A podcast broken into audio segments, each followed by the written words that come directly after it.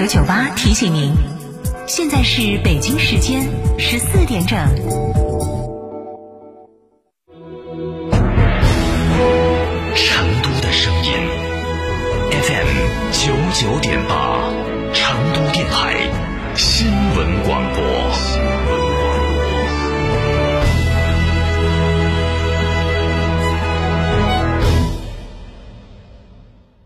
张总，缺资金找摩尔龙有哪些优势呢？摩尔龙一站式金融信息服务平台，贷款产品都来自直牌金融机构，这叫正规。那费用呢？摩尔龙把标准收费都贴在墙上的，让你明明白白消费，这叫诚信。办理方便不？你打六六七七六六七七，有专业服务团队和科技化的系统，为你人工智能匹配最适合你的产品，按照标准化的流程管理为你服务，这叫专业。个人小微企业需要资金就找摩尔龙六六七七六六七七。张嫂，张嫂，我们几家小微企业都需要资金周转，咋个办哦？张嫂，我项目中标了，要启动资金啊！张嫂，我的装修也还差点费用。莫急嘛，打六六七七六六七七，找摩尔龙咨询嘛。摩尔龙致力为个人和小微企业打造一站式对接银行等直排金融机构的服务平台，提供专属客服服务。个人小微企业需要资金就找摩尔龙一站式金融信息服务平台六六七七六六七七。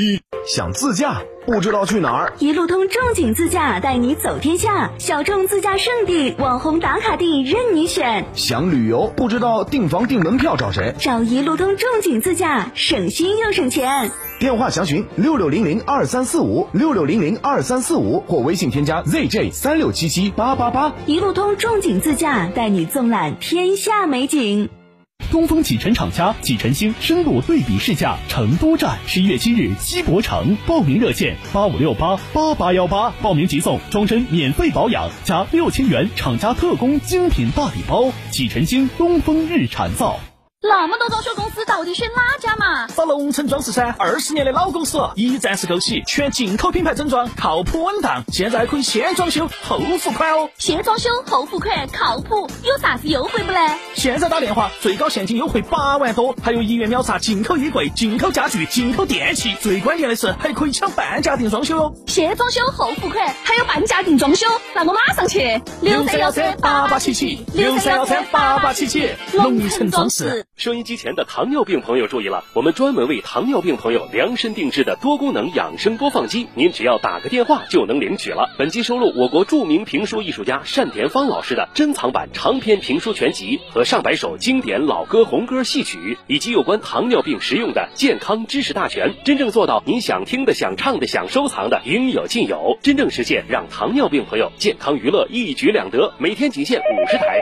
糖尿病人专享领取热线四零零七六五八零九零四零零七六五八零九零四零零七六五八零九零。这台供糖尿病朋友专用的多功能播放机，自带超强耐用的充电设备，超清晰立体声的音质，加上丰富的内容，简直就是糖尿病朋友不容错过的听觉盛宴，值得收藏的养生播放机。现在不花一分钱，您就可以带走它。糖尿病人专享领取热线：四零零七六五八零九零四零零七六五八零九零四零零七六五八零九零。门恩堂大药房诚意奉献。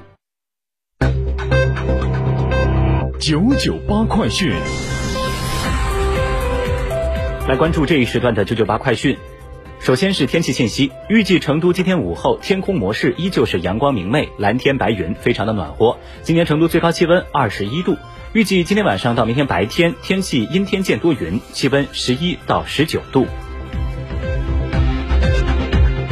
来看新闻，海关总署十一月七号公布，今年前十个月，我国外贸进出口总值二十五点九五万亿元，比去年同期增长百分之一点一，贸易顺差二点七万亿元，增加百分之十六点九，一般贸易进出口增长比重提升，进出口已连续五个月实现正增长。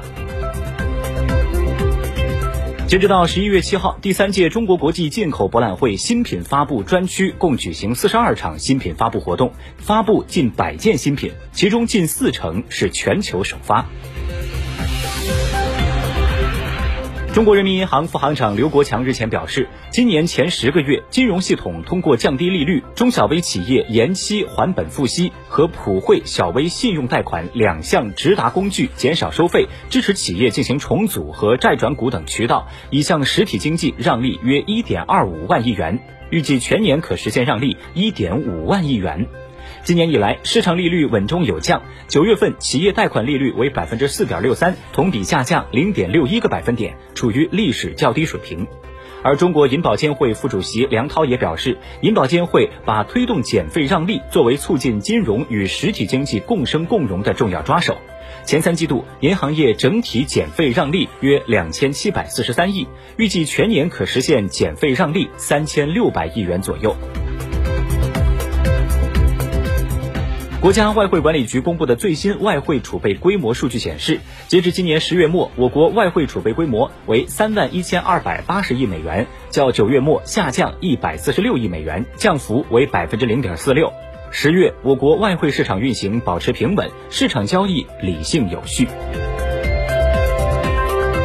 七号下午三点十二分，谷神星一号运载火箭在我国酒泉卫星发射中心成功首飞，并顺利将天启星座十一星送入预定轨道。谷神星一号运载火箭是一款小型固体商业运载火箭，可满足近地轨道微小型卫星发射需求。搭载发射的天启星座十一星是天启物联星座的组成部分，主要用于提供数据采集传输服务。国家卫健委近日印发了关于做好妇幼保健机构秋冬季新冠肺炎疫情防控工作的通知，其中对规范做好孕产妇住院服务提出明确要求。各级妇幼保健机构对临产孕产妇、危重孕产妇和危重新生儿等需要急诊急救的患者，要在做好防护的基础上给予及时治疗，不得以疫情防控为由停诊拒诊或者是延误治疗。中国红十字会日前透露说，全国累计器官捐献志愿登记，截至目前已经达到二百五十一万人，完成公民逝世后器官捐献三万多，捐献的器官挽救了九万多人的生命。视线转向国际。来关注美国大选的最新消息。当地时间七号上午，据美国多家媒体报道说，美国总统候选人拜登率先获得了二百七十张选举人票。与此同时，宾夕法尼亚、佐治亚州的计票仍在进行中，北卡罗来纳州、内华达州等州的计票结果也尚未完成。拜登方面发表声明，感谢选民信任，呼吁是时候让美国团结并康复了。但特朗普方面拒绝接受预测结果，称还有的州需要重新计票，并承诺将采取法律行动，保证结果的合法性。特朗普的竞选团队发表声明说，选举结果应该由法律决定，而不是由媒体的统计和预测来决定。特朗普团队正在募集六千万美元的资金，用于从下周一开始发起对大选结果不公或存在舞弊的诉讼。白宫方面表示，特朗普并未准备败选演说，也没有邀请拜登前往白宫的计划。同时，特朗普的支持者开始在美国多个州的首府举行抗议示威，他们号召在美国五十个州的首府和主要城市举行所谓的和平抗议。有执法人员表示，一些参加抗议示威的特朗普支持者携带着枪支。而美国东部时间七号晚上八点，拜登以当选总统的身份发表演讲，呼吁美国不同种群更加团结。他还提到，上任之后的首要任务是控制住新冠疫情，将在下周一宣布一个由十二名医学专家组成的新冠疫情应对团队。